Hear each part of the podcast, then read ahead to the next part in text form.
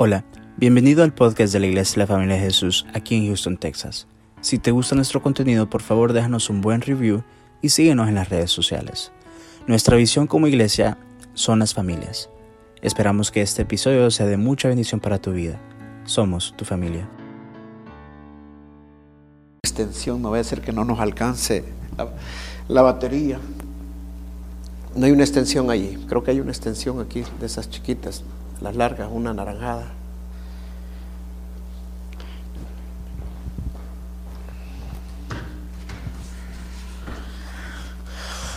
No sé cuántos han escuchado acerca de, bueno, todos los eventos que están pasando, pero no sé si se dieron cuenta lo que la NASA dijo, de que en, el, en este año la luna va a tener dos eventos y se va a poner roja en este año. No sé si lo han escuchado eso. Y que para el 2014 el sol se va a oscurecer por un día. ¿Ya lo escucharon eso? Wow. ¿Ah? En Alaska. No, en la Biblia dice de que el sol se va, el sol se va a oscurecer y la luna se va a poner roja junto antes de la venida del Señor Jesús. Amén. Así que no lo vea como una casualidad. Y, y, por cierto, en esta semana descubrieron en el sol, justamente en el sol, eh, dos puntos negros que se extendieron y se agrandaron seis veces al tamaño de la Tierra. En los puntos esto, ¿no? ahí está bien, ese está bien, con ese lado. Así es que, uh, bueno, por fe no nos va a fallar, hermano. No, no traje el otro. El que conecta allí no viene aquí. Lo dejé. No, sí, va y déjelo así. Por fe nos va a aguantar la batería. Así que, bueno, eh, la verdad que la venida del Señor está muy, muy cerca. Así es que lo, yo pienso que está más cerca de lo que muchos piensan. Mucho más cerca de lo que muchos piensan. Así que pongámonos bien con el Señor. Metámonos con el Señor, arrepintámonos de todos nuestros pecados. Porque el rapto de la iglesia está bien pronto, pero bien pronto. Amén. Bueno, vamos a seguir viendo lo que estamos viendo de teología. Pero les cuento esto para que no dejen de ver los eventos que están pasando. Nos quedamos con lo que era iluminación e inspiración, ¿verdad? Voy a repetir un poco. Iluminación es, perdón, inspiración es cuando alguien recibe una palabra de Dios para que la dé.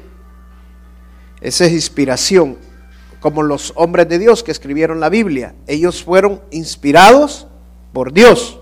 Los profetas que hablaron en el Antiguo Testamento eran inspirados por Dios, o sea, recibían la palabra de Dios. ¿De qué manera? Vimos de que hay diferentes maneras. Muchos les hablaba de una manera, a otros les hablaba de otro.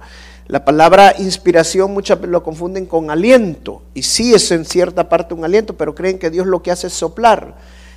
Vamos a ver ahora cla- claramente cómo Dios lo hace. Lo hace a través del Espíritu Santo. O sea, el Espíritu Santo tiene que ver con toda la palabra de Dios. La palabra de Dios es inspirada por Dios, dice 1 Timoteo. ¿Y cómo la inspira? El Espíritu Santo es el que le inspira. El Espíritu Santo es el que nos habla. Mire, yo no, me considero profeta. No, no, no, no, no yo diría que no soy un profeta. Pero de repente Dios me habla, Dios me pone tal cosa así, pero tan fuerte, pero en un momento así bien claro. El domingo antepasado, por ejemplo, yo venía pensando, me levanté pensando en la mañana me, me- a leer la palabra, la prédica que iba a dar, y de repente se me vino a la mente una hermana. Y yo, wow, hay que pasar con esta hermana. Pero de repente el Señor me empezó a poner como cosas de la hermana. Bueno, vine yo, entramos, y al nomás entrar, la primera que veo aquí en la iglesia es a la hermana esa. Y le digo, hermana, le digo, wow, le digo, ¿yo qué estaba pensando en usted? ¿De verdad, pastor? ¿De verdad? Sí, ya le dije, "Vi que fíjese que el Señor me puso esto. Le digo, yo sentí que usted como que había ido a otro lugar y había estado ahí en ese lugar y Dios le había hablado. "Y, ¿Cómo sabe, pastor? Entonces, pero eso es una inspiración, o sea, no es algo que, que, Dios de repente nos revela cosas, nos da una palabra, algo, pero para decírselo a alguien. Entonces eso es una inspiración. Ok. Ahora, iluminación es que de repente Dios nos da una palabra, pero la iluminación es que Dios nos da entendimiento de esa palabra. Por ejemplo, usted tiene una visión. En la visión usted ve un lago y el lago lo ve que el agua está cristalina, cristalina y, de repente, o sea, es una visión y usted no entiende muchas cosas de esa visión. Dios lo está inspirando en esa iluminación, en esa inspiración. Dios le está dando una revelación, pero usted no entiende. La iluminación es el entendimiento de eso. ¿Ya? Mucha gente dice, ¿de qué te sirve que Dios te dé una inspiración si no te va a dar una revelación de lo que estás teniendo? Pues así lo hacía Dios. Dios eh, trabaja de diferentes maneras. Muchos hombres de Dios eh, escribieron sin saber realmente sin entender lo que estaban, lo que estaban ellos escribiendo, lo que ellos estaban revelando. Amén. Eh, vimos una parte en Primera de Pedro y quiero que la repitamos esa parte. Eh, dice en Primera de Pedro capítulo 1, verso 10 al 12. Primera de Pedro capítulo 1, vamos a ver si ya lo tiene. Nancy, ¿lo tienes ahí? Primera de Pedro capítulo 1, verso 10 al 12. Dice el verso 10. Los profetas que profetizaron de la gracia destinada a quienes? La gracia. A nosotros. La gracia, ¿qué es la gracia? Muchos no entienden la gracia. La gracia es simplemente la salvación de nosotros. Es el favor inmerecido de Dios. ¿Por qué? Porque nosotros no merecíamos ser salvos, pero la, Dios nos dio la gracia. Y aquí dice, dice Pedro, los profetas que profetizaron de la gracia destinados a vosotros, inquirieron y diligentemente indagaron acerca de esta salvación. Verso 11. Escudriñando qué que persona y qué tiempo indicaba el Espíritu de Cristo que estaba en ellos, el cual anunciaba de antemano los sufrimientos de Cristo y las glorias que vendrían tras ellos. Verso 12 a esto se les reveló que no para sí mismos, sino para nosotros administraban las cosas que ahora os son anunciadas por lo que os han predicado el Evangelio por el Espíritu Santo enviado del cielo, cosas en las cuales anhela mirar los ángeles. Ellos hablaron de la muerte de nuestro Señor Jesucristo, ellos hablaron del sacrificio de nuestro Señor Jesucristo, ellos hablaron de la gracia salvadora que nosotros íbamos a tener, pero no le entendieron. O sea, fue revelada para ellos, pero ellos ni siquiera sabían de lo que estaban hablando, no la podían entender, era una profecía para, para tiempos futuros. Amén. Entonces no podían ellos entender lo que estaba pasando. Miren lo que dice un, teólogo que es eh, Mayer Periman, dice, distingue. Distingue dos diferencias específicas entre lo que es iluminación e inspiración. Dice, la primera diferencia entre una y la otra es en que en cuanto a la duración, en la iluminación puede ser permanente. Miren lo que dice eh, Proverbios 4.18. Proverbios 4.18,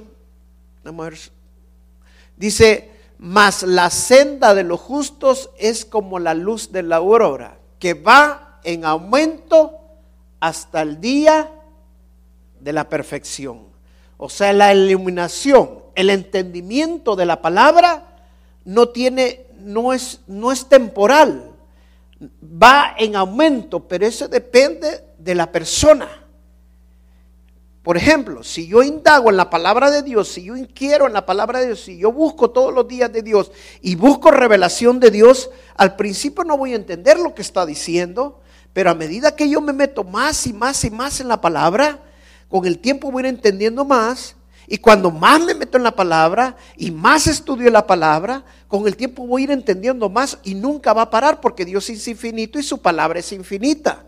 Entonces el entendimiento y la revelación de la palabra de Dios cada vez va a ser en aumento. Esa es una de las diferencias de la iluminación. Siempre va a ser aumento y siempre va a ser o puede ser permanente, no necesariamente. Si la persona deja de escudriñar la palabra, si la persona deja de inquirir en la palabra de Dios, lógicamente también la revelación se va a detener, la iluminación va a parar, la iluminación va a ir descendiendo porque usted ha dejado de escudriñar. Por eso la palabra dice, la fe viene por el oír y la oír la palabra de Dios. Entonces, si usted deja de escudriñar la palabra de Dios, lógicamente que va a dejar, va a bajar la iluminación, lo que Dios quiere revelarle. Amén. Mire, primera de Juan, capítulo 2, verso 27. Primera de Juan 2, 27. Dice, pero la unción que vosotros recibisteis de Él permanece en vosotros y no tenéis necesidad que nadie os enseñe. Así que como la unción misma os enseña todas las cosas y es verdadera y no es mentira según ella os ha enseñado, permanece en Él. Fíjense, este es un, un verso de mucho cuidado porque muchos lo malinterpretan. ¿Qué dijo el etíope? Si no hay quien me enseñe, ¿cómo voy a entenderlo? Hay personas que ya psicológicamente están mal de su cabeza y cuando vienen a la palabra de Dios, yo lo, yo lo he visto en persona, hermano, muchos quedan, pero como que se les, los circuitos se les transfirieran totalmente y quedan que, wow, hay que llevarlo a un hospital porque están mal, ¿verdad? Entonces, pero ¿Y por qué muchos malinterpretan esto? Bueno, el Espíritu Santo nos ha dejado el Espíritu Santo. No necesitamos que nadie nos enseñe. Momento. Todos los hombres de Dios fueron enseñados por otros. Todos fueron discipulados por otros. Es necesario que nosotros también seamos discipulados. Amén. Entonces, el Espíritu Santo, que es quién es? Dios. Dios tiene diferentes maneras de enseñarnos a nosotros, ¿sí o no? Y una de las maneras que Él tiene, entonces no existiera el don de maestro. ¿Para qué existe el don de maestro? Para enseñar a otros, ¿ya? A los que comienzan en la palabra de Dios. Ahora, ¿quién está enseñando cuando está el maestro enseñando? El Espíritu Santo. Él no ha dejado la unción. Él pone el maestro necesario. Le voy a poner un ejemplo. Cuando el apóstol Pablo quedó ciego y se fue para Damasco, ¿Quién llegó a hablarle y enseñarle la palabra de Dios? Ananías, ¿verdad? Dios usó este maestro, él era un maestro de la palabra. Dios usó para enseñarle la palabra de Dios. Amén. Entonces Dios tiene diferentes maneras de hablar. Muchos malinterpretan esto. No, yo no necesito que nadie me enseñe. Aquí dice que nadie me enseñe, que no hay que. Porque él, no, el Espíritu Santo te va a enseñar, pero va a usar otras personas. Va a llegar un momento que no vas a necesitar de otras personas. Va a llegar un momento que tú ya conoces bastante la palabra de Dios, que tú puedes inspirarte en la palabra de Dios y vas a traer revelación a tu palabra y vas a ir entendiendo cada vez más. Entonces tú vas a empezar a enseñar a otros también. Amén. Vas a servir. Dios te va a dar tal vez un don de maestro y vas a ser parte de la iglesia. Pero no es para que como todo mundo dice, ah, hoy ya me dio, hoy yo voy a abrir mi iglesia. Todo el mundo quiere. Yo le voy a decir una cosa, hermano. Si Dios no lo llama, no se meta a abrir lo que no lo, no lo ha llamado. Si Dios, yo le voy a decir, no es abrir iglesias. El punto es que nosotros sirvamos a Dios. Amén. Sirvamos a Dios. ¿Por qué? Porque si Dios no nos ha llamado, es, mire, si pastorear, eso es lo le digo, yo fui militar, hermano, yo peleé una guerra. Quisiera ser mejor otra vez militar y en la guerra y no volver a ser pastor. Es duro, es duro cuando comienza un ministerio, no es fácil, no es fácil, ¿ok? Entonces, eh, pero aquí justamente dice, nos ha como la unción misma os enseña todas las cosas y es verdadera, no es mentira, según ella os ha enseñado permanecer en Él. O sea, si nosotros permanecemos en el Señor, el Espíritu Santo siempre nos va a estar revelando, siempre nos va a estar enseñando. Amén. Mire hermano, a medida que yo escudriño la escritura, yo he estado en enseñanzas de maestros, de grandes, pero de repente dicen algo que no, no me conecta. Y digo, wow, no, eso no es así. O sea, pero no significa que eso me voy a levantar yo, usted está equivocado. No, no, simple y sencillamente agarro lo bueno y desecho lo malo. O sea, usted empieza a aprender de la palabra de Dios. Amén. Entonces la iluminación puede ser algo permanente, algo que va gradual creciendo. Ahora, la inspiración, la inspiración puede ser intermitente. Por ejemplo, veamos segunda de Pedro, capítulo 1, verso 21. Segunda de Pedro 1, 21. ¿Por qué es intermitente? Porque el profeta no estaba sujeto a él mismo, sino a quién? Al Espíritu Santo. Mire lo que dice Primera de Pedro. Porque nunca la profecía fue traída por voluntad humana. Primera de Pedro 1.21. Sino que los hombres santos hablaron siendo inspirados por quién? Por el Espíritu Santo. Dice, no fue traída por voluntad humana. ¿Cuánto tiempo pasó? Dice la Biblia que antes que viniera el Señor Jesucristo pasaron 400 años que Dios no le habló al pueblo de Dios. No hubo profeta, no hubo quien le hablara. O sea, no se trata que yo voy a dar la palabra. Hermano, yo hay veces estoy en la iglesia y yo le digo al Señor, Señor, dame una palabra, dame una palabra. Y no me da nada. ¿Qué voy a hacer yo? Pues no me va a ocurrir una cosa. Hermana, mire usted cómo trae el pelo, mire, Señor, sí cómo trae.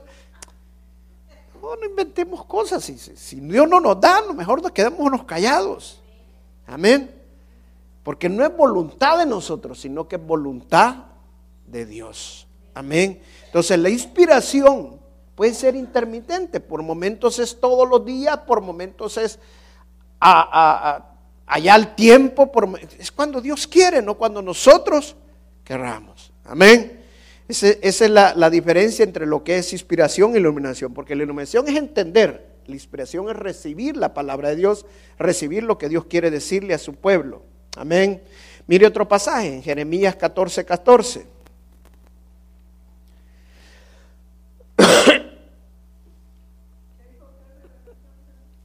¿Ah? Iluminación es entenderlo o, entender la revelación de Dios. Y, la inspiración es la revelación que Dios nos da de su palabra. De su palabra.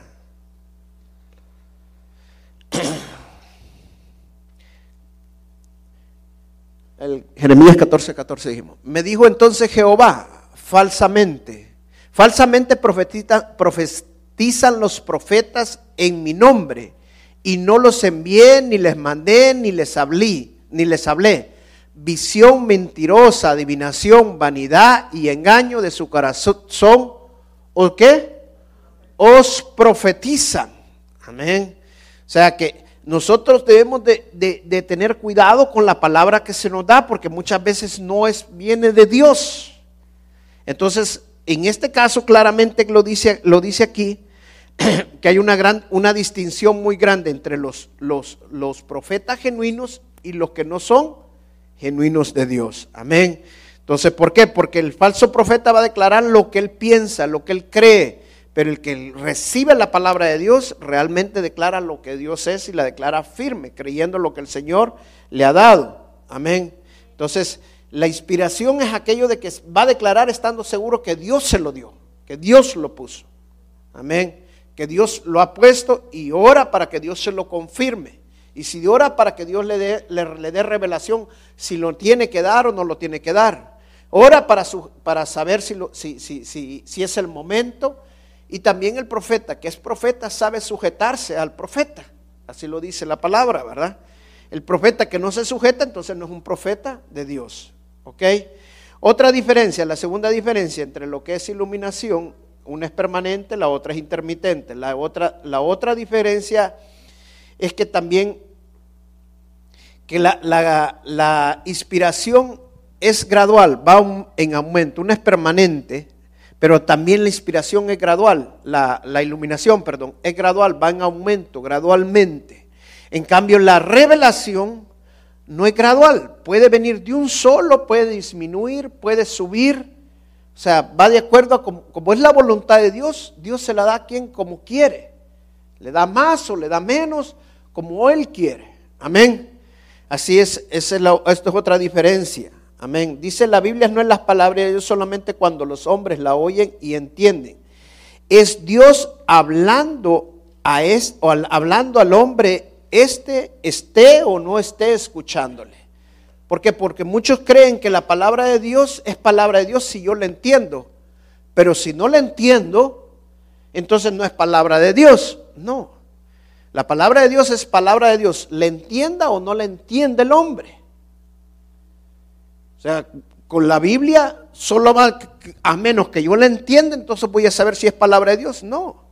Dios da la palabra y la palabra de Dios es, le entienda o no le entienda el hombre. Pero cuando Dios da su palabra, por ejemplo, todas las profecías que habían del Señor Jesucristo, la profecía de la gracia, de, la gracia, la salvación, todas las profecías de Apocalipsis, que muchos, mal, muchos las mal las interpretamos muchas veces, porque no las entendemos, son profecías difíciles. O sea, el hecho que no las entendamos no significa que no vienen de Dios.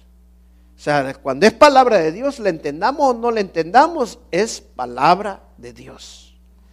Bueno, el libro Apocalipsis claramente dice que nosotros vamos a ir entendiendo todos los sucesos a medida que los vayamos viendo. Amén. Por ejemplo, yo le voy a decir un ejemplo. A mí nunca se me ocurría cómo el sol se iba a apagar. Pero escuchando lo que leí hace poco de esto de 48 horas, hizo un, un punto negro en el sol seis veces más grande que la Tierra Wow, para mí me quedó bien claro cómo podría ser el sol volver a oscurecerse, ¿verdad? Y, el, y así como apareció el punto negro, así se volvió a desaparecer. Y dije yo, wow, qué tremendo, ¿verdad? Porque para mí era, era algo inaudito, pues pensar, yo pensaba que iba a haber unas nubes y que iba a tapar el sol. Y que nosotros íbamos, o un eclipse lunar, que la luna le iba a pasar enfrente al sol, es lo que más me parecía a mí. Pero escuchando esta parte, cuando dice que se quedó, fue un punto negro en el sol, y wow, yo me quedé. O sea, son cosas que nosotros las vamos entendiendo hasta que nosotros vayamos viendo eso. Pero Juan, cuando lo dio, ni Juan lo entendía. Juan simplemente escribió lo que Dios le había revelado, ¿verdad? Amén. Entonces, esas son las, las, diferencias que nosotros tenemos entre lo que es iluminación y lo que es inspiración. Ahora, vamos a ver las teorías de cómo se escribió la Biblia. La primera teoría de cómo se escribió la Biblia es el dictado verbal. Dice, esta teoría es, dice, expone que la Biblia fue dictada por Dios. Todas las palabras que usted ve en la Biblia fueron dichas exactamente por Dios, con todos los puntos y las comas que la Biblia tiene. Ese es, ese es, ese este, es lo que dice esta teoría. Ahora, ¿cuál es el peligro de esta teoría? De que toda la palabra sea dictada por Dios directamente. ¿Cuál sería el primer problema? Vamos a ver, ¿quién me ayuda? ¿Sabe cuál sería el problema? Es que Dios no le, dé, no le da oportunidad al hombre de expresarse con sus propias palabras. O sea, se lo voy a poner de esta manera. Dios te da una palabra a ti y la palabra de repente Dios te dice, tal cosa, Pero yo, yo le apuesto, Dios le dio la palabra, pero en el momento usted quedó allí, ah, Dios me puso esto, le dio la idea, pero Dios le da cómo expresar esa idea. ¿Ya? Usted la dice con sus palabras, ¿ya? Entonces, pero la doctrina dictada verbalmente es que todo va exactamente como Dios dice y, y con punto y coma pero quita la oportunidad en el cual el hombre puede expresar con su propia palabra también. Amén.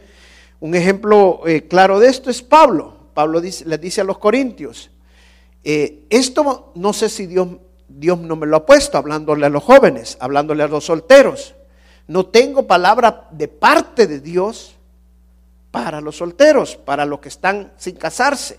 Pero yo creo que lo mejor o sea, ya es lo que él dice. Y creo que Dios me respalde en esto. Yo creo que Dios es esto. O sea, Pablo está poniendo su propia opinión ya como ministro de Dios, lo que él siente, lo, que debe de ser mejor para guiar. Pero él, mismo, ha dado una aclaración que él cree que no es Dios quien le ha dado eso, sino que él está pensando por sí mismo que es lo que debería de hacerse.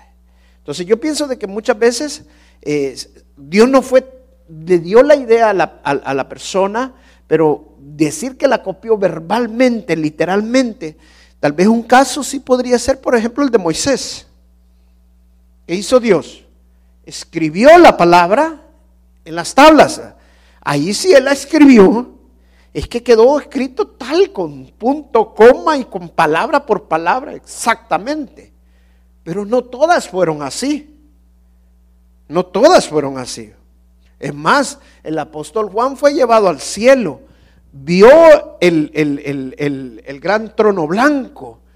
O sea, él escribió lo que estaba viendo, no lo que le estaban diciendo que escribiera. Después le fue permitido escribir todo lo que había visto y había oído. Pero no le dictó las palabras al Señor, fue llevado, fue puesto. Entonces no podemos decir que toda la Biblia fue como le pasó a Moisés. No, o sea, a algunos les pasó de una manera, a otros les pasó a otra. Esa es una, esa es una teoría. La otra teoría es el concepto inspirado. El concepto inspirado es un concepto de que la persona recibe la palabra de Dios, pero no da totalmente la palabra de Dios exactamente como Dios se la dice, sino que lo pone con sus propias palabras, con las palabras de él mismo. Ahora, pero también esta tiene un problema. ¿Por qué? Porque entonces entraríamos en la parte de la humanidad de la palabra de Dios. Entonces es un problema porque entonces le, le, quitamos la deidad a la Biblia, le quitamos la parte divina a la Biblia. El hecho que, la, que Dios nos pueda dejar en cierto momento con que nosotros lo hagamos con nuestras propias palabras, no significa que la persona pueda cambiarle algo que Dios le ha dado. O sea, el que recibe la palabra debe sujetarse lo más que pueda a la palabra que Dios le ha dado. Amén. Y se los voy a poner un ejemplo, porque para mí esto es bien bonito podérselo explicar.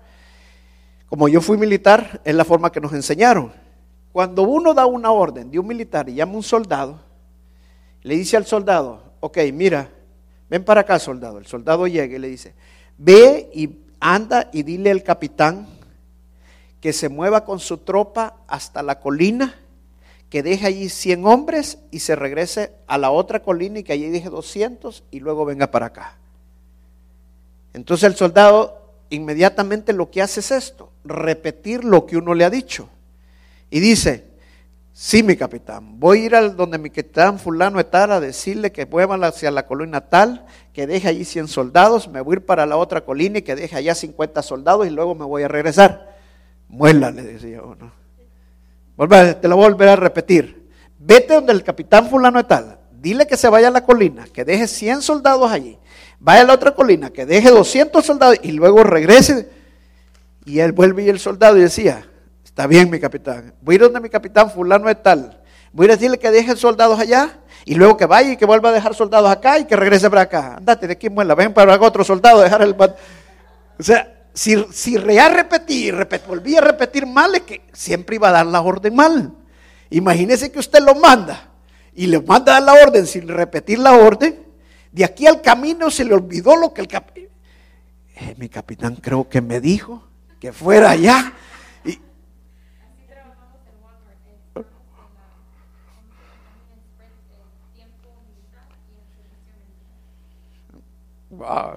Entonces, imagínese, o sea, qué importante es poder decirle a la persona la orden, pero que la persona repita la orden.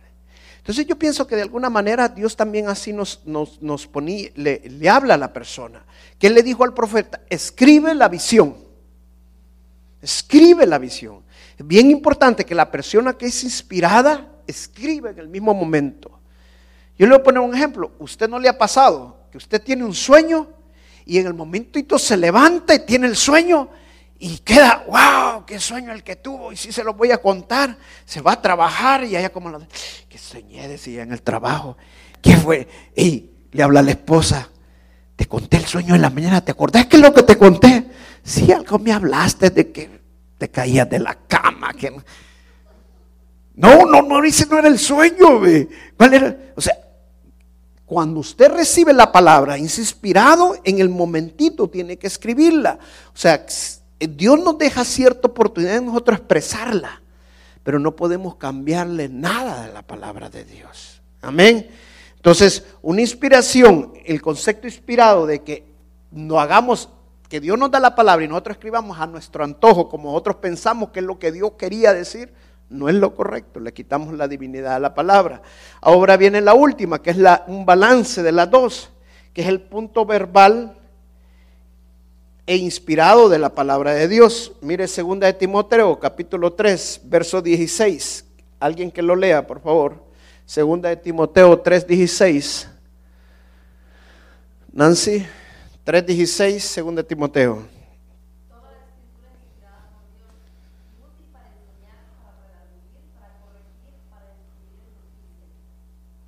Amén. Dice, claramente dice aquí que toda la escritura es inspirada por Dios. ¿Quién guió la escritura? Dios, por medio del Espíritu Santo. Amén. Entonces podemos entender claramente cuando dice que toda la escritura es inspirada por Dios y útil para enseñar, para deruir y para corregir y para instruir en justicia, que la palabra es inalterable, que la palabra es inspirada, fue guiada por Dios. O sea, en otras palabras, Dios dio la palabra, el profeta escribe la palabra, transmite la palabra, pero Dios no deja que este hombre se confunda en su palabra. O sea, no la da tal vez literalmente exactamente, pero Dios deja que transmita lo que Dios quiere decirle a su pueblo, sin equivocaciones, sin errores, porque Él está guiando. Amén. Recuérdese el ejemplo del soldado. Yo no dejo que ese soldado se vaya a dar la orden si no la ha entendido, si no la va a ir a transmitir como yo se la estoy diciendo. O sea, ese, es, el, es guiar la palabra de Dios. O sea, Dios da la palabra, pero Él no deja que la palabra se transforme, sino que si transmitió con sus propias palabras, pero que la idea central, lo que Dios quiere transmitir a su pueblo, sea entendido por su pueblo y que no haya variación de su palabra. Amén.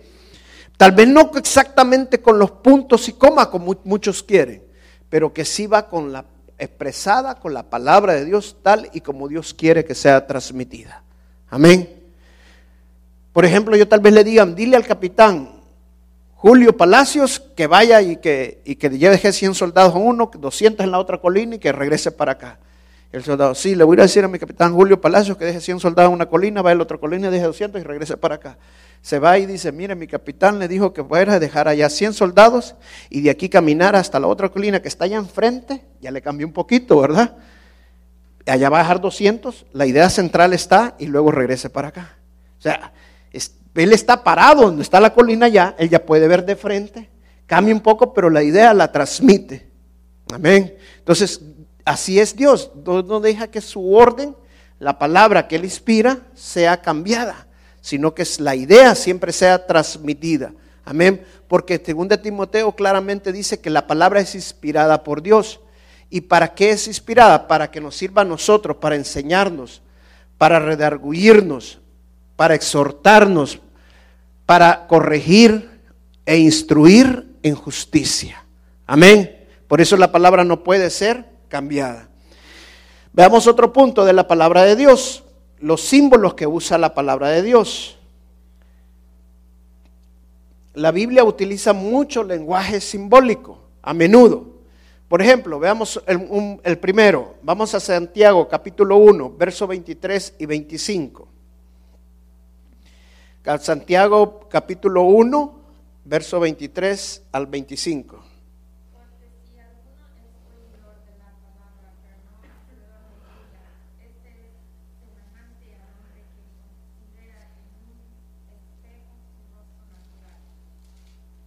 Amén. El 25. Síguele, Celi.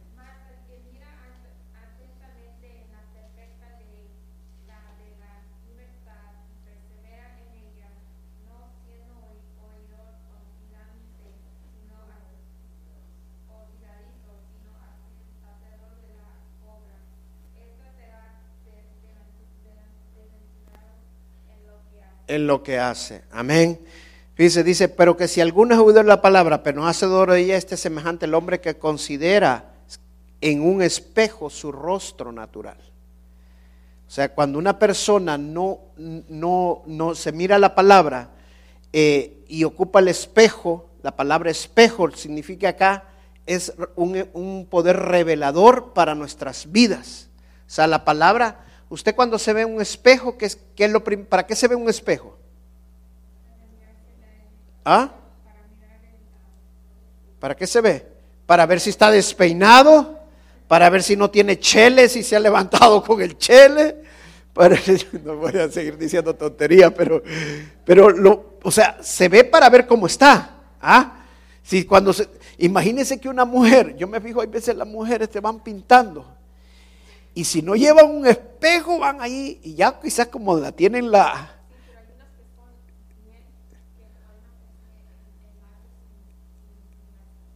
Ah, pero siempre le dicen a uno, ¿cómo me veo? ¿Cómo me quedó? ¿Y qué te quedó? Y si uno le dice que mal te quedó, peor es la cosa, ¿verdad?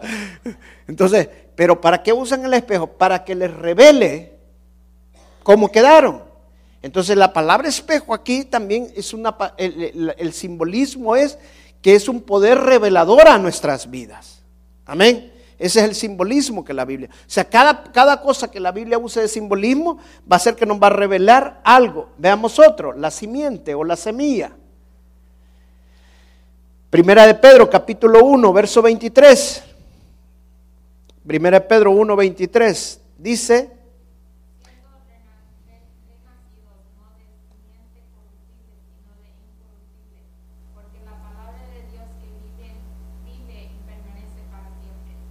Ahora, la palabra semilla, ¿qué es lo que nos está diciendo aquí en esta, en esta parte? Dice, siendo renacidos, no de simiente corruptible, sino de incorruptible, o sea, no de semilla corruptible, sino de incorruptible, por la palabra de Dios que vive y permanece para siempre.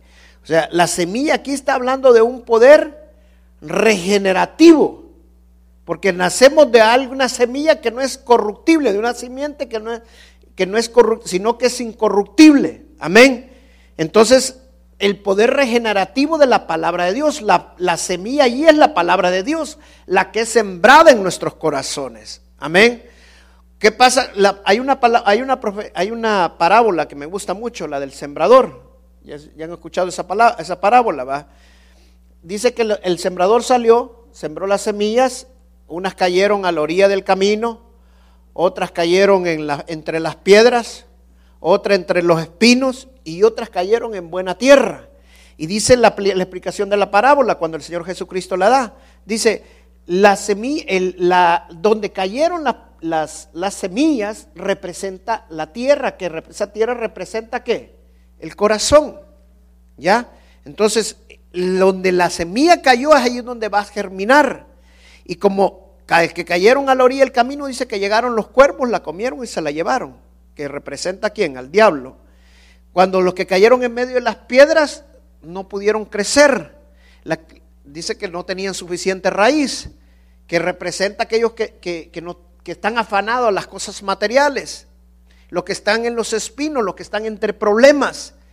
Y luego los que cayeron en buena tierra, dice, y dieron frutos al ciento por uno. O sea, el punto está de que la semilla tiene que caer en una buena tierra para que sea poder regenerativo. Ahora, ¿será que la palabra fue el problema? ¿Será que la semilla fue el problema? No, fue la tierra donde cayó. Ese fue todo el problema. Si nosotros vivimos todavía afanados a las cosas materiales, vivimos todavía afanados a las riquezas, vivimos todavía afanados, va a caer de nosotros y vamos a todavía, ¿por qué la gente le gusta tanto ahora la doctrina de la prosperidad? Porque la mayoría de gente está buscando lo material. Entonces les están dando lo que les gusta. ¿Ya? Pero poder regenerativo allí no va a haber, porque no está cayendo en buena tierra. La única forma que puede hacer una buena tierra es que venga un arrepentimiento. ¿Cómo saca usted la maleza? El hermano José ha estado sacando maleza allá en la casa, un montón, ¿verdad? El hermano José, eh, ¿cómo, ¿Cómo saca la maleza? Él empieza a buscar cuál es lo malo y cuál es lo bueno y saca toda la maleza, ¿verdad? Aquí ha estado sacando un montón de maleza para sembrar las, las, plantas. la única manera es buscando, sacando. ¿Para qué saca la maleza? Para que quede buena tierra y las, y las flores que se siervan crezcan bonitas y haya frutos. Amén. Entonces la semilla representa eso, un poder regenerativo. Otro, otro que aquí que se usa en la Biblia, un lavadero y el agua. Vamos a Efesios capítulo 5, verso 26.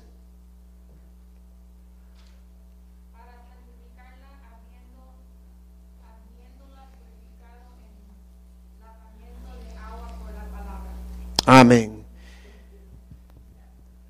Para santificarla, habiendo purificado en el lavamiento del agua, ¿por quién? Por la palabra. Dice, aquí el lavamiento del agua. ¿Cómo no Dios nos limpia? O sea, ¿qué es lo que quiere decir con el lavamiento del agua? Que la palabra de Dios es la que nos limpia. Cuando el hombre venía en el Antiguo Testamento a dejar los sacrificios al altar, había un, lugar de sacrificio, ¿verdad? ¿Qué había entre el lugar de sacrificio y donde dejaba, donde dejaba el sacrificio? Había un lavadero, donde después que se ofrecía el sacrificio, iba y se lavaba las manos, se lavaba lo que había quedado daña, eh, eh, mal, o sea, que había quedado de sangre o algo, se lavaba, se limpiaba el sacerdote. Entonces la palabra de Dios es el lavadero de nosotros, es el que nos purifica, es el que nos limpia. Si nosotros queremos caminar todos los días eh, bien, tenemos que estar lavándonos continuamente en la palabra de Dios. Tenemos que estar leyendo la palabra de Dios. Tenemos que hacer la palabra de Dios para que sea, no solamente leerla, sino ser hacedores también, para que la palabra nos vaya limpiando. Amén. Otra, otro, otro simbolismo que usa la palabra de Dios también es una lámpara, que es luz, ¿verdad? Vamos a ver Salmo 119, verso 105. Dice, lámpara es a mis pies tu palabra y lumbrera o luz a mi camino. O sea, un simbolismo en la palabra de Dios que es lámpara, que es luz son simbolismos de la palabra de Dios que está usando el Señor. La palabra de Dios es lámpara y es luz. Mire Proverbios capítulo 6, verso 23. Porque el mandamiento es lámpara. Proverbios 6, 23. Porque el mandamiento es lámpara y la enseñanza es la luz. O sea, la palabra es lámpara y es luz. Veamos uno último. Segunda de Pedro, capítulo 1, verso 19.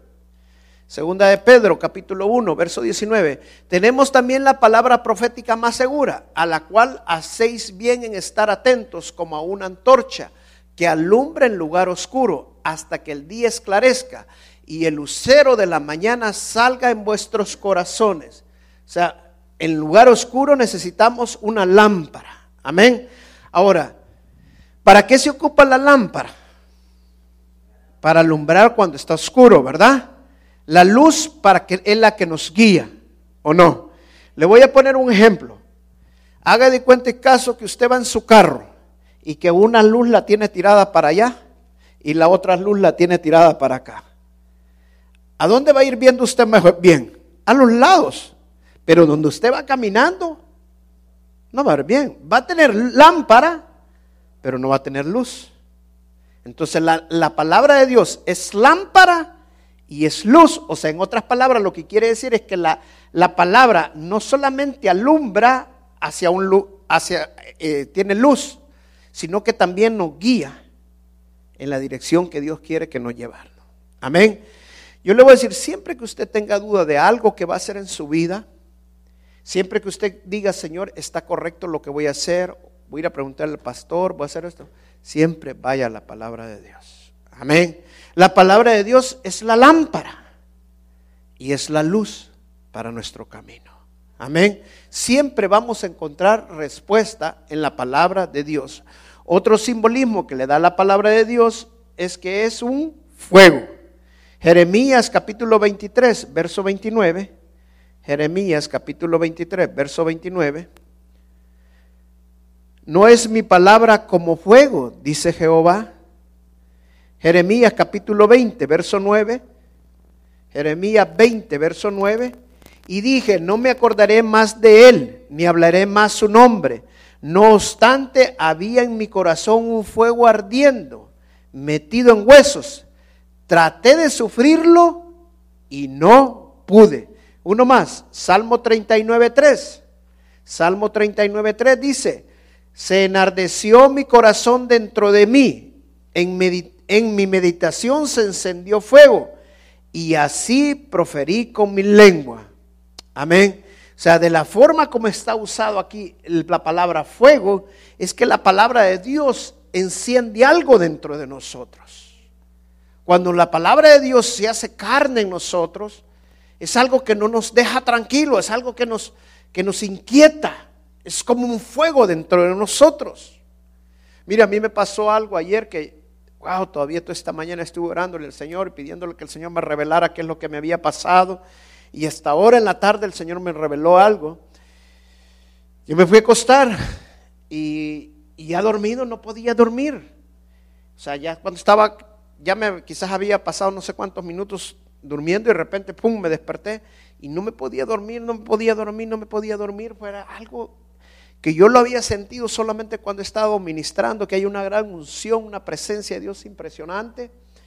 Y, lo he sentido de esa manera, pero no había estado en eso. Y entonces yo dije, ¿qué, pasará? Se me vino a la mente, fíjense, me levanté y todavía estuve allí pensando, pues fui a orar y todavía me sentía con eso, pero era como un fuego dentro de mí. Y, y pensé que la presión la andaba alta. Y dije, me tengo que tomar una pastilla para la presión todavía. Me tomé una pastilla todavía para la presión, si así me va a nada. Y seguí orando y orando y orando y pues, hasta que me quedé dormido. Eh, hoy en la tarde el Señor me revelaba esto. Lo que había pasado es que el fuego del Espíritu Santo estaba dentro de mí. Su palabra. Amén. Dios estamos teniendo una visitación hermosa, una visitación de parte de Dios y ese es el fuego de Dios. Ese es el fuego de Dios que está dentro de nosotros. Amén. Entonces, justamente así es la palabra de Dios. Y eso es lo, hermoso, lo bello, que cuando nosotros estamos, estamos metidos en el Señor. Mire, yo le he puesto al Señor que no puede pasar un día sin que yo lea dos capítulos diarios.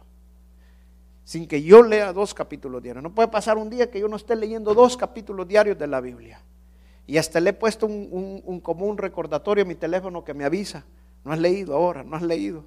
Hasta que lo leo y ¡pum! ya estuvo. Entonces, en la palabra de Dios cree ese fuego dentro de nosotros. ¿Qué le dijo el apóstol, el apóstol eh, Pablo a Timoteo? Aviva el fuego que está en ti. ¿Cómo iba a avivar el fuego que estaba en ti? Con la palabra de Dios. La palabra es el que aviva el fuego dentro de nosotros. Es el fuego de Dios. Amén. La palabra también otro símbolo que tiene es que es un martillo. Mire Jeremías capítulo 23, verso 29, que es un martillo, dice. No es mi palabra, dice, no es mi palabra como fuego, dice Jehová, y como martillo que quebranta la piedra. ¿No es para ustedes la palabra hay veces como un martillo? ¿Ah? ¿Para qué sirve un martillo, hermano? Para golpear, ¿verdad? Para romper, para quebrar algo. Para eso usamos un martillo, ¿verdad?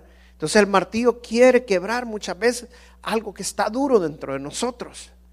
Entonces la palabra tiene ese poder, la palabra es la única que tiene ese poder de poder quebrar algo que nosotros no podemos quebrar. Amén. Ahora, eh, mi hermano Juan Carlos puede entender esto bien porque él trabaja pintando carros y todo. Pero yo me acuerdo que cuando estaba pequeño, nosotros le llamamos en El Salvador ojalateros, aquí creo que le llaman chapeadores, ¿verdad? Los que enderezan los carros. Pero sabe que yo me fijaba que estos hombres, ¿qué es lo que hacen? Cuando el carro está todo golpeado y todo torcido y no pueden encontrar la pieza, empiezan a golpear la lámina. Y le ponen una cosa por este lado y con un martillo otro y lo van hasta que lo van dejando exactamente como era. A puro martillo. Entonces, esa es la palabra. Él nos va formando otra vez a dejarnos como nosotros originalmente Dios nos creó y como Dios quiere que nosotros estemos. Entonces, la palabra también es un martillo. Otro simbolismo de la palabra de Dios que ocupa la palabra, que es una espada. Y esta todos no la podemos, ¿verdad? Hebreos capítulo 4, verso 12, que dice, Hebreos 4, 12, porque la palabra de Dios es viva y eficaz y más cortante que toda espada de dos filos. Más cortante que toda espada de dos filos. Wow. Yo no sé si ha visto una espada usted de dos filos. O sea, dos filos significa que tiene filo por arriba y filo en la parte de abajo. Entonces, cuando entra, entra cortando todo. No hay nada que la pueda detener. Y dice que es más cortante que cualquier espada, que toda espada. O sea, tiene el poder de penetrar en nuestras vidas. Esa es la espada de Dios. Si nosotros queremos que nos corte y nos quite lo malo, porque muchos hermanos dicen eso, y yo, yo me he fijado muchos hermanos, pastor, yo quiero cambiar, yo quiero que me quite eso, pues ocupe la espada. Si la espada es más cortante. Amén. La espada es más cortante que cualquier otra cosa. Ocupe la espada y va a penetrar y va a cortar todo tétona, todo lo, lo malo que hay en nosotros. La palabra tiene ese poder. Otro simbolismo que usa la Biblia es que también la palabra es una comida. Job capítulo 23, verso 12. Dice, guardé las palabras de su boca, guarde las palabras de su boca más que mi comida. ¿Cómo dice esta versión? Del mandamiento de sus labios nunca me separé. Guardé las palabras de su boca más que mi comida. Vamos a ver. Vamos a ver si son sinceros. ¿Cuántos comieron antes de venirse para acá? ¿Cuántos leyeron la palabra de Dios antes de venirse para acá? ¿Cuántos versículos leyó, hermana?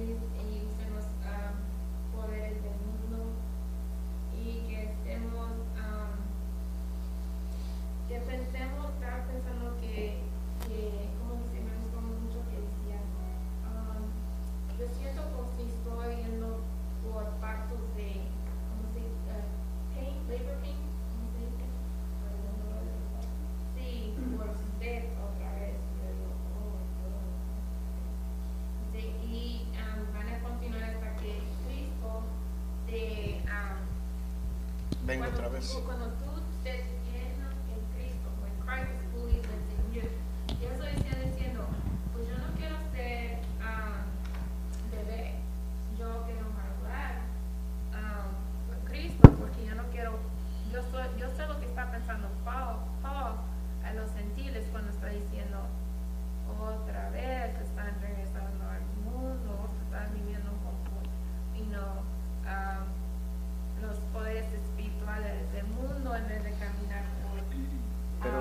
Celia, si querés, discutimos esto después, porque se está cortando mucho la clase. ¿Está bien? Yeah. Ok, bueno, pero estaba hablando yo de la comida, ¿verdad? Entonces, dice, dice en esta palabra que debemos de guardar la palabra de Dios más que la comida. O sea, en otras palabras, debemos de tenerle un más deseo a la palabra de Dios que a la comida. ¿verdad? Pero ¿qué pasa? Nosotros muchas veces eh, no- el tiempo con comida no se nos olvida. y ya salimos, si salimos de la casa y vamos a ir a algún lugar, lo primero, ¿dónde vamos a ir a comer después? Es lo primerito que vamos pensando, ¿dónde vamos a ir a comer?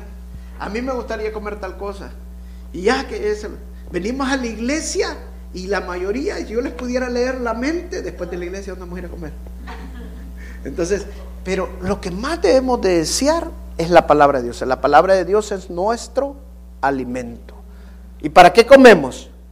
Para sostenernos, para tener fuerzas, ¿verdad? Entonces, para eso es la palabra de Dios, para sostenernos, para mantenernos.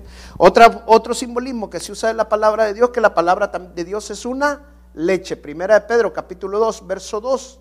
Dice, decía como niños recién nacidos, la leche espiritual no adulterada para que, para que en ella crezcáis. Hasta ahí lo dejamos. O sea, la leche sirve para crecer. ¿Para qué le da a un niño leche? Para crecer, ¿verdad? Y mire, es algo increíble, pero sabe que la mejor leche que usted le puede dar a un bebé recién nacido es la, la leche de la mámada. Es la mejor leche que puede tener. Está comprobado científicamente que cuando un niño recibe de esa leche, más inteligente, se desarrolla más, es un niño mejor. Amén. Es un niño mejor. Entonces, porque es una leche pura. Es una leche que le llega al niño sin ninguna adulteración. Ahora, pero cuando nosotros estamos creciendo, la mejor leche también es la leche que no va adulterada. Pero ¿qué pasa? Cuando uno va a las tiendas, va buscando leche que no vaya adulterada, pero mucha leche le meten más agua que leche. Amén. A mi esposa le gusta todo non-fat, skim. Y yo le digo, ese es, ese es agua con gotas de leche. Porque la verdad, si es más agua que leche, ¿verdad? En cambio, ahora ya me acostumbré al skim milk, ya me acostumbré tanto que cuando vengo a torar la leche la siento tan lechosa que ya no me gusta, porque ya me acostumbré a la, a la- a la- a la otra leche. ¿verdad? Pero Pablo aquí dice que no decíamos la leche adulterada. ¿Cuál es la leche adulterada? Que Pablo está hablando cuando la palabra la adulteran, cuando ya no se habla la palabra de Dios, cuando ya no se lee la escritura. Mire, aquí hay iglesias que les piden a los pastores que solo usen uno a máximo dos versículos. Wow, yo me quedo hasta admirado, o sea, porque si nosotros crecemos en base a la leche y no nos van a dar leche, entonces no vamos a crecer, ¿verdad? Y hay quienes se aburren, ay, mucha palabra de Dios. Si mejor, o sea, nosotros nos tienen que dar la Biblia, la palabra de Dios para crecer. Amén. Luego también otro, otra, otro simbolismo de la palabra de Dios es la carne. Es un alimento sólido. Hebreos capítulo 5, verso 12 al 14. Mire cómo dice. Porque debiendo ser ya maestros después de tanto tiempo, tenéis necesidad de que se os vuelva a enseñar cuáles son los primeros rudimientos de la palabra de Dios. Y ya habéis llegado a ser tales que tenéis necesidad de leche y no de alimento sólido. Y todo aquel que participa de le- leche es inexperto en la palabra de justicia, porque es niño. Pero el alimento sólido es para los que alcanzan madurez, para los que por el uso tienen los sentidos ejercitados en el discernimiento del bien y del mal. Mire, este pasaje a mí me encanta, yo lo he predicado más de una vez. ¿Qué hace, y- ¿Qué hace cuando usted tiene un bebecito? Usted viene, agarra el bebé, lo cambia, que no me gusta cambiar los bebés a mí porque me enredo todo, pero usted cambia los bebés, lo pone y le da leche, ¿verdad? Pero ¿qué pasa si usted a un bebé, en lugar de darle leche, agarra un pedazo de carne y se lo mete a la boca? Se ahoga. ¿Por qué se ahoga? Porque es un bebé, todavía no está capacitado para comer alimento sólido. Como usted, a medida que va creciendo, por ejemplo, a mi hija Mónica, me acuerdo que es la que me ponía a darle comer mi esposa, a mí, a Mónica. ¿Qué hacíamos nosotros? Le molíamos la carne, le molíamos las tortillitas en una, bueno, le hacía una sopa de montón cosas molidas, pero bien molido, y eso se lo metía yo a la boca y cuando la cerraba le hacía el avión. Venga, el avioncito, mire, mire, ya abría la boca y se lo metía. Entonces, y no se atragantaba, pero ya estaba más grandecita y el alimento iba molido. O sea, ya va creciendo. Pablo dice aquí, el, el alimento sólido para quién es? Para el que está maduro. O sea, el que ya creció, que ya tiene la suficiente edad para comer, para comer algo más sólido. Amén. Entonces, a ese se le da el alimento sólido. Pero Pablo también está hablando aquí que esto fue necesario volverles a dar a leche. O sea, estos llegaron tan maduros que se les cayó las muelas. Ya no podían comer, ya no podían comer sólido. Entonces ahora les tenían que dar lechita, ¿verdad? Entonces, muchos cristianos le pasa así. ¿Y por qué? Porque no, no, no llegan a tener la iluminación progresiva para la iluminación. En lugar de, seguir creciendo, se detienen a pensar en que el hermano anda mal, que la hermana acá se, enfocan en sus vidas, se empiezan a hablar, a, perseguir las cosas materiales, empiezan a hacer, y, se olvidan de la palabra de Dios y dejan de crecer en la. Entonces es necesario volverles a dar lechita. Pero nosotros como cristianos, nuestra obligación es crecer para también tomar los alimentos sólidos. Amén. Ay, yo, tengo, yo he tenido hermanos que cuando uno les va a hablar del, infierno, uy, no, yo no voy a llegar a esa clase porque se van a hablar del infierno. No quieren alimento sólido. Solo del cielo quiere que les hable. Bueno, una hermana que me dijo, es que ¿para qué me va a hablar del infierno si yo no voy para el infierno? Me dijo todavía. Bueno, gloria a Dios.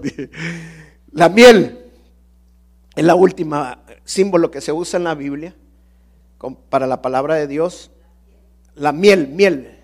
Salmo 119, verso 103. Dice, cuán dulces son a mi paladar tus palabras, más que la miel, ¿a quién? A mi boca. Más que la miel, a mi boca. Ahora, ¿qué quiere representar la palabra que es más miel que a mi boca? ¿Qué quiere representar con que sea más dulce tu palabra, como es algo que es exquisito. Yo no sé si usted se ha fijado, pero todos, todos cuando comemos queremos siempre algo dulce. Y se ha fijado que el postre siempre es dulce. ¿O ha probado algún postre amargo? Ah, vea que nunca le van a poner un postre amargo. Ah, siempre le llevan a uno algo dulce. Siempre, siempre va a ser algo dulce. ¿Por qué? Porque el, cuerpo humano siempre necesita algo, algo dulce y siempre está al final. Entonces lo que quiere decir así es que la, la, palabra de Dios debe ser algo exquisito para nosotros. Mi esposa, fíjese que es bien especialista en los postres, me dice, mira, me dice, comamos solamente esto para que tengamos espacio para el postre, me dice. Siempre está pensando en el postre. Entonces, e, ¿es por qué? Porque es, el postre es exquisito para uno. Y, uno siempre busca el mejor postre, ¿o no? Van a ir con una gran hambre de aquí para allá a comer, ¿verdad?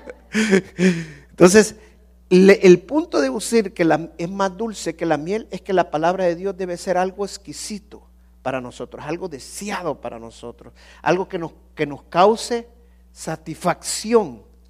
Leer la palabra de Dios, comer la palabra de Dios, estar metidos en la palabra de Dios. Pero para eso nosotros tenemos que mentalizarnos que la palabra de Dios nos debe de, desear. Mire hermanos, ya dije estar deseando que voy a hablar con fulana tal. Hoy no he hablado con tal. Mire, una hermana me dijo en una ocasión, me siento triste porque no tengo amigas ahora. God is the friend, ya ves, Elías lo dice. Si tenemos la palabra de Dios inspirada por el Espíritu Santo, ¿Qué mejor, hermano? Mejor démosle gracias a Dios que no tenemos con quién hablar, tenemos ahora con quién hablar realmente. Con Dios, amén. Si el verdadero amigo, ¿cuándo se conoce?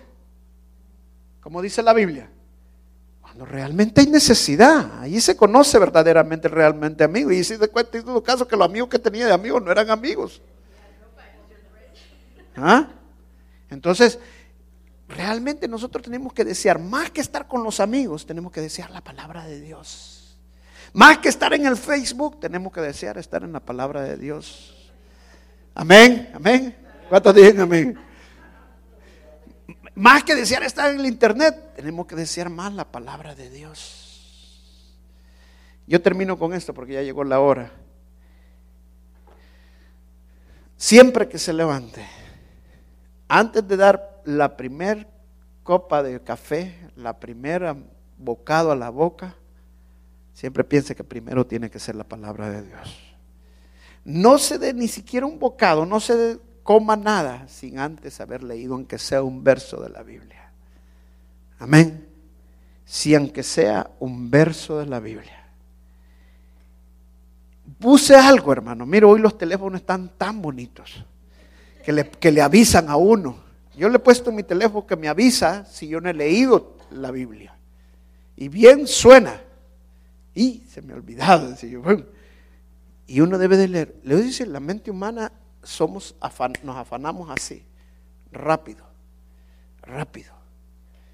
Pero usted debe de mentalizarse y debe hacerlo todos los días. Cuando más lo haga pensando en eso, más rápido va a hacerlo. Amén. Más rápido va a hacerlo. Mire, yo estoy yendo al gimnasio ahora y hay días que no quiero ir al gimnasio y me levanto, ay, no, ay, no voy a ir al gimnasio. Si más pienso en no ir al gimnasio, más voy a dejar de ir. Mejor me cambio y me voy y dejo de pensar. Amén. Así para leer la palabra de Dios. O sea, simple y sencillamente hágalo automático. ¿Sabe usted que tiene que leerle? Si es su alimento diario, es su leche. Es- y usted quiere crecer, usted quiere madurar. Amén. Entonces no deje de leer la palabra de Dios. Amén. Otra cosa le voy a decir. No se acostumbre a oír solo la palabra de Dios. Hay muchos cristianos que ahora solo quieren oír la palabra de Dios. Mire, hay unos que hasta le pueden en el teléfono oír. Y quieren oír, solo oír. No. Yo le voy a decir, está comprobado que leer y hablarlo se memoriza más. Amén. Que solamente oír. Es bueno oír porque la dice la fe viene por el oír y el oír la palabra de Dios. Pero no está solamente está hablando de solo escuchar, también que te pongamos toda la atención. La palabra ahí es que pongamos toda la atención a la palabra de Dios. Y entonces cuando usted lee y habla y está, usted va a aten- atender más la palabra de Dios. Amén. Bueno, vamos a orar para ser despedidos. Padre, gracias te damos, Señor, en el nombre de Jesús por, por esta clase de esta noche. Bendecimos a cada hermano que estuvo aquí, Señor. Los bendigo en el nombre de Jesús. Llévalos con bien a sus casas, Señor. Te pedimos por el culto de, de mañana. Te pedimos por esta hermana que viene el día de mañana también, Señor. La pastora Monse, Señor. Tráela con bien, Señor, en el nombre de Jesús. Gracias te damos y toda la honra y la gloria es para ti, Señor Jesús. Amén y amén.